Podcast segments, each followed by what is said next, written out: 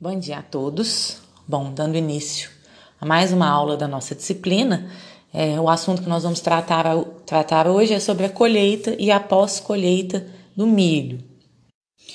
Então, aí no slide número 2, é, antes de nós tratarmos sobre as etapas pós-colheita, vamos fazer alguns esclarecimentos sobre a colheita do milho, que é importante para que nós é, consigamos entender as etapas que vão se suceder.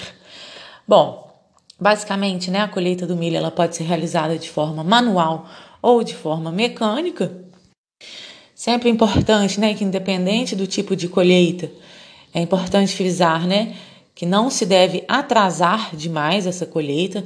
Quanto mais tempo é, essas espigas, né, quanto mais tempo o milho ficar ali no campo, maior o risco ele está correndo de sofrer ataques é, de pragas, de doenças, de outros fatores que vão comprometer a qualidade final dos grãos.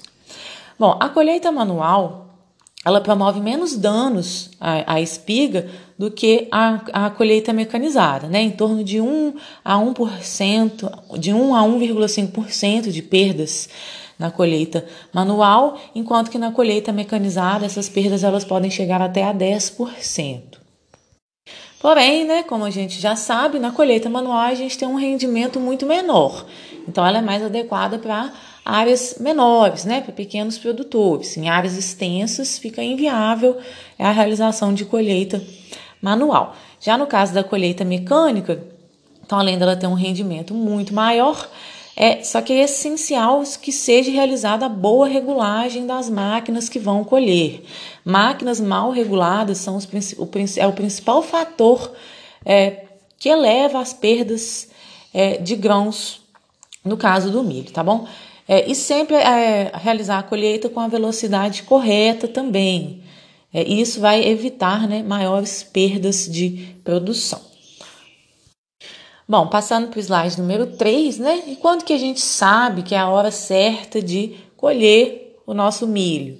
Então é importante a gente averiguar a maturação fisiológica dos nossos, é, do milho, né? Assim como a umidade do grão, que é um fator muito importante. A maturação fisiológica a gente pode analisar, conforme a gente está vendo nessa imagem, a linha do leite que a gente fala. É, essa linha do leite ela vai demarcar, né? ela separa ali a matriz líquida, é, composta principalmente por açúcares, carboidratos, é, da matriz sólida, composta pelo amido. Então, conforme é, o milho vai avançando o estágio de maturação do milho, e conforme vai aumentando o índice de matéria seca, essa linha ela vai se movimentando, né, do sentido da coroa, da parte superior do milho, para a base, né? A base é onde o grão se insere ali na espiga. Então, conforme ela vai descendo, a gente vai vendo que o milho vai ficando mais amarelinho. Significa que o estágio de maturação ele está avançando. E quando a gente é, identifica esse ponto preto, então ali no ponto de inserção do milho na espiga, que a gente está vendo na imagem ao lado direito, é, significa que esse milho ele atingiu a maturidade fisiológica e ele então estaria teoricamente pronto para ser colhido.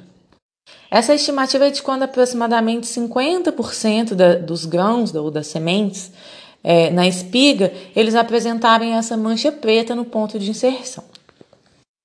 Só que normalmente, quando o milho atinge esse estado de maturidade, o teor de umidade ainda está muito elevado. A gente não pode colher o milho com a umidade muito alta, porque isso, além de prejudicar danos é, durante a colheita, é, a gente vai ter que gastar muito tempo ou muito recurso, no caso de empregar o uso de secadores, para conseguir fazer com que esse milho seque né, e chegue na umidade ideal, na umidade adequada, para que ele seja armazenado. Então, além da maturação fisiológica, a gente tem que considerar também é, a umidade do grão. Esse é um fator muito importante. Então, é, quando o produtor ele dispõe de recursos é, para realizar uma secagem artificial com o uso de secadores, que é uma etapa cara é, dentro das etapas de produção do milho, é, ele pode colher o milho com uma umidade mais elevada, então cerca de 18 a 25%. É, porque aí ele vai usar esses secadores para chegar na umidade ideal.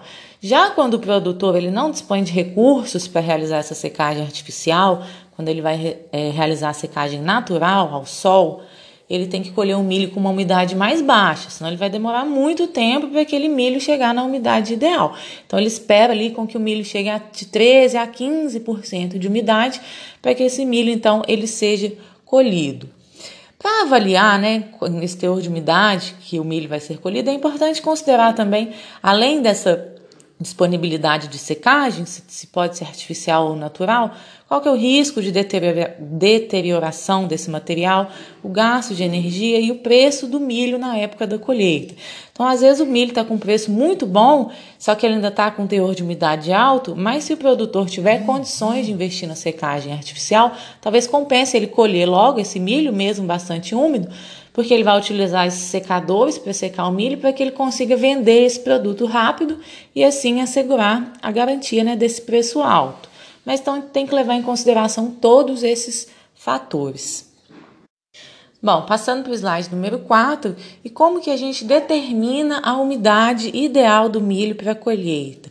Então, tem alguns testes que a gente pode fazer no campo, como o teste de resistência do grão ao risco, a gente pressiona ele é, com a nossa unha. E se a gente, se esse grão ele ficar com alguma marca da unha, significa que a umidade ainda está acima de 18%. Se ele já estiver bem duro, a ponto que a nossa unha não vai deixar nenhuma marca nele, então a umidade ela está mais baixa.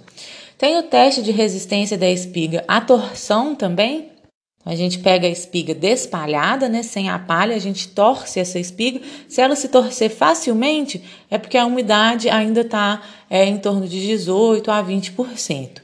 E tem o teste de resistência à pressão do dente também. A gente pega um grão, morde ele, caso esse, esse grão quebre no dente, é, essa umidade então ela ainda está acima do ideal para a colheita.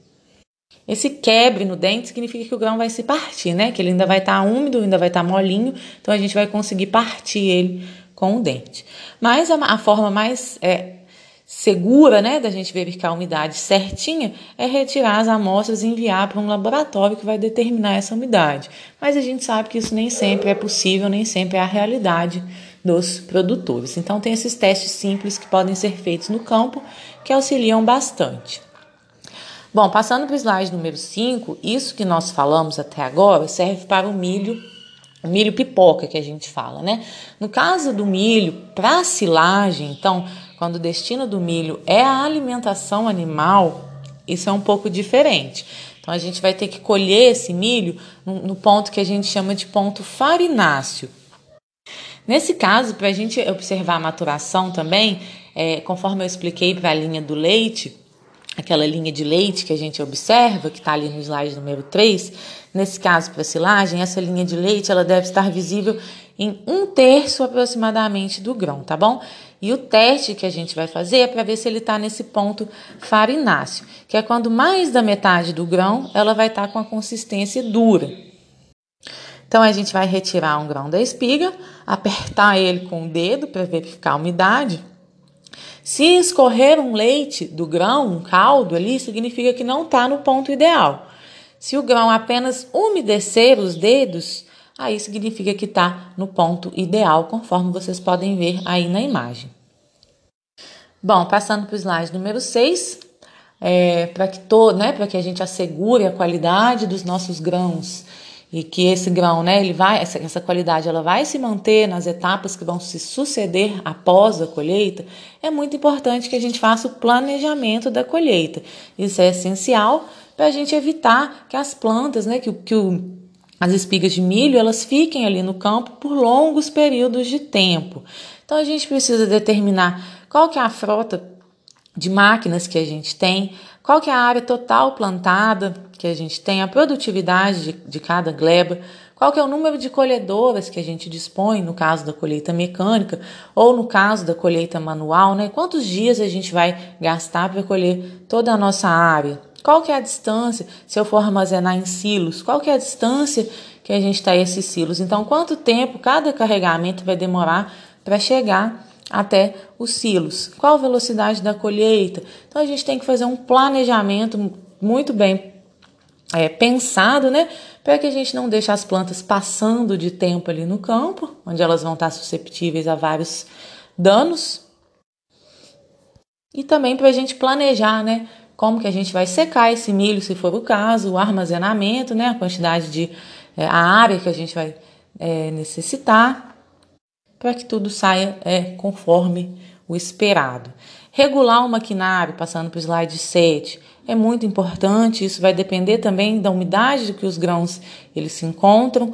É, no caso da colheita mecanizada, né? Como eu já comentei, uma das principais causas de perdas na colheita do milho são maquinários mal regulados e a velocidade da colheita também vai determinar muito a qualidade do é, nosso produto final. Bom, passando para o slide número 8, Logo após a colheita, então é recomendado que seja feita a limpeza e a secagem desses grãos. Então, a limpeza se refere à remoção de impurezas, de restos culturais, é, de grãos que estão trincados, quebrados, é, ou, ou, chamados grãos ardidos, né? Que a gente remova eles do nosso lote antes de armazenar é, para que a gente garanta então a qualidade dos grãos, que a gente só vai ter ali grãos normais e sadios. Isso vai facilitar também a secagem, diminuir as possibilidades de contaminação. Nós vamos uniformizar é, os nossos grãos, nós vamos ter grãos mais uniformes, de boa qualidade, é, facilitando assim as próximas etapas. Passando para o slide número 9, então, proceder à secagem do milho logo após a colheita. Ela pode ser feita de forma natural. É, de do, duas formas, então, quando a secagem é natural, ainda na planta, então é, o produtor ele não colhe as espigas, eles esperam ela secar lá no campo mesmo, até atingir a umidade ideal. É muito utilizado, principalmente em pequenas propriedades, mas sempre tem que lembrar que quanto mais tempo esse material está no campo, maiores os riscos é, ele está correndo, tanto de condições é, de clima, diversas de clima, né? Então pode ser que venha uma chuva e vai molhar, vai, vai, o, aquele milho ele vai voltar, né? A ter, vai aumentar a sua umidade novamente. E também vai estar mais susceptível ao ataque de pragas, é, a, aparecimento de trincas.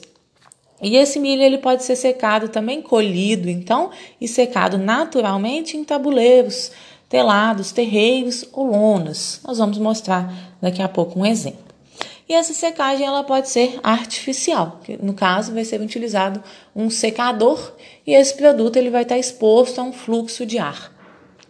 Passando para o slide número 10, no caso da gente utilizar a secagem natural né, fora da planta, então é importante que a gente monte aí camadas de aproximadamente 10 centímetros. A gente tem que estar sempre revolvendo é, esse milho tá bom? E à noite encobrir eles. Eles não podem ficar expostos, né? Porque à noite a umidade do ar é mais elevada para que ele não é, ganhe umidade novamente, tá? É, as vantagens é que essa prática é bastante econômica, não provoca danos é, no nosso produto e ela é viável para pequenas quantidades. Né? No caso de muita, de quantidade de grandes produtores, não é viável realizar essa secagem natural. Ia gastar muito espaço, muito tempo, muita mão de obra, porque a gente tem que estar sempre revolvendo, então não compensa. E a desvantagem é que demora, dá trabalho, por conta desses revolvimentos frequentes, tem que estar sempre cobrindo no período da noite, e depende das condições do ambiente, né? Então, em dias de chuva, por exemplo, a secagem ela é totalmente prejudicada. E passando para o slide número 11, essa secagem ela também pode ser artificial, com o uso de secadores. Podem ser secadores de fluxo contínuo, nesse caso, o produto, conforme está aí na imagem é, da letra A, o produto ele passa uma vez só no secador, então ele entra ali no topo do secador úmido e ele já sai seco ali na base. Então é uma passada só. Ele é submetido a altas temperaturas é, e tem um risco maior de comprometer a qualidade do nosso produto. Então essa temperatura, essa temperatura do ar, ela tem que estar sempre muito bem regulada. É, nós temos os, os secadores de fluxo intermitente, que está representado aí na imagem com a letra B. Os produtos eles recebem o ar aquecido em intervalos regulares, então tem períodos intercalados ali de aquecimento, períodos sem aquecer. E nós temos os secadores que a gente chama de estacionários, que as sementes elas ficam, os grãos, né, o milho, eles ficam parados ali dentro, recebendo o ar circulante. e assim esses produtos então são secos até atingir a umidade ideal para o armazenamento, que nós vamos falar aí a partir do slide número 12. Bom, o milho ele tem que ser armazenado com umidade inferior a 13%, porque estudos já mostraram né, que a maioria dos fungos é, que vão que atacam os grãos armazenados, eles praticamente cessam o seu desenvolvimento em umidades menores do que essa. Então, o milho armazenado com umidade inferior a 13%, ele tem uma chance muito menor de sofrer danos, né, por ataque é, de fungos, que é um, um, dos principais problemas das perdas de milho é, durante essa etapa do armazenamento, tá? Os, o milho geralmente é, ele é armazenado em grãos. Mas o milho, que é produzido em pequenas propriedades, que tem é, uns níveis tecnológicos mais baixos, eles ainda podem ser armazenados em espigas também. No caso do armazenamento em grãos, eles podem ser armazenados a granel, é, em silos ou em sacarias. É, no caso do armazenamento em espigas, elas podem ser é, armazenadas nos chamados de paiol, né? Muito comum em pequenas propriedades, ou elas podem ser ensacadas também. Passando para o slide número 13, nós temos aí as recomendações para o armazenamento em espigas, que é um método mais empregado em pequenas propriedades e que requer alguns cuidados, tá bom? Para evitar as perdas. Então é sempre importante colher no momento certo. Quando for necessário secar esse milho antes, né, até a umidade de 13 a 14%, antes de armazenar, mas existem alguns casos, né, que o milho ele pode ser seco no próprio paiol que ele vai ficar ali armazenado, né? Ele já vai secando ali, desde que o empilhamento das espigas é, favoreça esse processo, assim como a estrutura do paiol também. É, esse ambiente, o paiol, ele tem que estar muito bem limpo, tá bom? E o que é muito importante, ele tem que ter barreiras que vão impedir com que ratos entrem ali naquele ambiente e promovam a degradação dos grãos, né? Tem que ser muito bem arejado também, facilitar o controle de pragas é, caso ocorra, o manejo ali das espigas. É muito importante que seja realizado o expurgo para eliminar pragas é, que podem vir a atacar os nossos grãos. É, quando for armazenar também, separar espigas que estão com a palha, estão prejudicadas, que estão mais despalhadas, das, dasquelas espigas que estão com uma boa palha protegendo ali, porque a gente vai ver daqui a pouco, né, que essas espigas bem empalhadas, o risco, elas são muito menos susceptíveis a sofrerem ataques de pragas e de doenças. É, se possível, realizar um tratamento preventivo também nesse material para evitar esses danos é, biológicos, né? E realizar sempre inspeções frequentes para verificar como que está esse material. Bom, então é, geralmente o milho que é armazenado em espigas, é, ele vai ser destinado para alimentação de animais na propriedade, né? E às vezes também para ser comercializado, mas principalmente para alimentação de animais. É, com relação ao paiol que vai armazenar essas espigas, nós temos dois tipos: o paiol aberto e o fechado. No caso do paiol aberto, é, que é mais apropriado para armazenar espigas com a palha, que colhidas com um teor de umidade ali entre 13 e 14%, né? É, eu digo é, espigas com a palha, porque uma vez que esse paiol é aberto, né, ele tem que estar, tá, essas espigas têm que estar tá bem protegidas. No caso, essa palha ela protege bastante os grãos do milho, é de modo que o produtor ele possa esperar a melhor época para comercializar aquele milho, né, ou para destinar ele para alimentação dos seus animais. Então, vocês estão vendo aí é, no slide número 14, né, tudo que a gente precisa então para a construção de um paiol aberto que vai assegurar a qualidade do nosso produto. No slide número 15, nós temos exemplos aí, imagens de diferentes tipos de paióis é, que são utilizados na agricultura familiar, tá bom? É, um tipo que, de paiol que foi criado pela Emater de Minas Gerais em parceria com a Embrapa Milho e Sorgo é o chamado balaio de milho, que é um paiol muito fácil de ser construído, é, baixo, é, de baixo custo, os materiais são muito baratos, é, possibilita né, o ajuste de diferentes quantidades de milho para armazenar ele facilita o expurgo do milho que está ali no interior, que está armazenado ali em qualquer momento. Facilita o controle de ratos também, já que essas telas, né, é, e as chapas de zinco que são colocadas, elas impedem o acesso de ratos. Além de favorecerem a circulação do ar, então permite né, a secagem natural do milho já armazenado ali e é bastante adequado então a propriedades de agricultura familiar. Nós temos também, passando para o slide número 17, paiol do tipo fechado, é, que no caso a gente utiliza para armazenar espigas sem palha, tá? Quando as espigas elas são armazenadas sem palha, esse paiol ele não pode ter aberturas permanentes, porque as espigas elas estão desprotegidas. Então tem aí as, no, o, é, as características desse paiol, vocês podem ler aí no slide número 17, como que a gente deve construir esse tipo de paiol. Um exemplo no slide número 18, aí na parte superior, nós temos um exemplo de espigas que são armazenadas bem empalhadas. Então, como que os, os danos, né? Elas são muito menos susceptíveis a sofrerem danos biológicos, elas podem ser armazenadas em paióis do tipo aberto. E na parte inferior, um exemplo de armazenamento de espigas mal empalhadas. Então, a gente pode ver aí um ataque, né, espigas danificadas por fungos, já que essas espigas sem a palha elas estão muito mais expostas a sofrerem danos biológicos. Nesse caso, elas têm que ser armazenadas em paióis fechados. Outra forma de armazenar o nosso milho é na forma de silagem da planta, então triturada é muito utilizado para é, armazenamento de alimento para os animais. Essa silagem ela é preparada a partir da planta inteira, que é picada. É uma forma de armazenar alimentos né, para bovinos de leite, de carne e de outros ruminantes.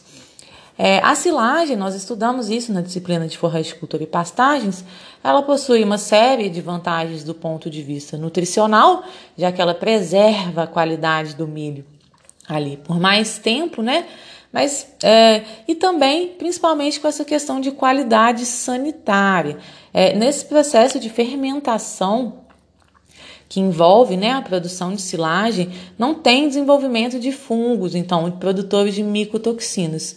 É, e assim como não tem desenvolvimento de insetos. Então, é um, o resultado final né, é um produto de ótima qualidade nutricional e sanitária é uma opção muito boa para armazenar alimentos que são ricos é, em proteínas, em óleos, é, que fiquem livres então de insetos e de resíduos tóxicos. Por isso é uma é, opção muito importante, muito recomendável para alimentação de animais em sistemas orgânicos, tá bom? Nós temos também a silagem de grãos úmidos, outra forma de armazenar o nosso produto. Ela já é diferente da silagem que é feita a partir da planta inteira picada. No caso da silagem de grãos úmidos, é, os grãos eles podem estar com uma umidade bem mais elevada, de 30 a 40%. É utilizado principalmente para alimentação de suínos, tá bom? Também tem uma boa qualidade nutricional, é, porque tem uma maior digestibilidade e uma boa também qualidade sanitária, porque também se baseia no processo de fermentação e durante o processo de fermentação não tem desenvolvimento de fungos que produzem micotoxinas, assim como não tem desenvolvimento de insetos. Bom, o milho, o grão né, do milho também pode ser armazenado então em sacarias, eles podem ser ensacados. É, é um, ele, esse método pode ser empregado com sucesso desde que as estruturas armazenadoras elas atendam às condições mínimas, tá?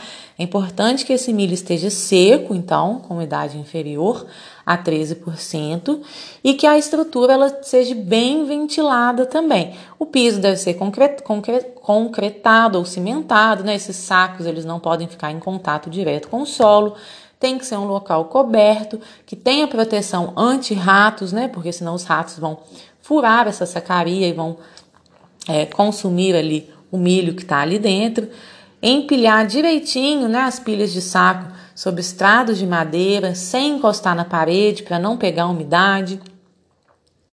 Realizar o expurgo né, para combater é, insetos, esses expurgos, essas pulverizações é, têm que ser realizadas periodicamente para evitar o ataque de pragas. e sempre que possível fazer a proteção com lonas plásticas. É, o milho ele pode ser armazenado a granel também, no caso em silos. É, existem vários tipos de silos horizontais, verticais, subterrâneos, é, silo tipo bolsa ou bags. E esse é o método que permite, é, assegura né, a melhor qualidade do produto, desde que todas as etapas tenham sido empregadas corretamente. As etapas de limpeza, secagem dos grãos, a aeração seja adequada e também o controle de pragas. Seria o método mais indicado a gente armazenar os, os grãos de milho a granel e também pode ser utilizado por pequenos e médios produtores, tá bom? Ele não se restringe apenas a grandes produtores é, que vão ter acesso a essa tecnologia. Existem silos mais simples de alvenaria que podem ser construídos nas propriedades. Né? A Embrapa Milho Sorgo fornece é, alguns modelos para a construção desses silos mais simples. E nós temos também silos né, maiores, né, muito mais tecnológicos, que armazenam aí enormes quantidades de grãos. E nós temos o armazeno hermético também. No caso, são utilizados silos do tipo bolsa ou bag. Nesse caso, como o armazenamento é hermético, não há renovação do ar, então o próprio grão ali, com a sua atividade respiratória, ele consome todo o oxigênio está disponível ali no interior desse silo, tipo bolsa, tipo bag, e na ausência de oxigênio não sobrevive inseto nem fungo, então, portanto, é, é, reduz muito, né, praticamente cessa os riscos é, desse produto ele sofrer algum dano biológico. Bom, e aí no slide número 22 vocês têm alguns exemplos de silos para armazenamento é, de milho e a gente encerra então nossa aula por aqui. Qualquer dúvida, é, vocês estou aqui à disposição, tá bom? Bom dia a todos.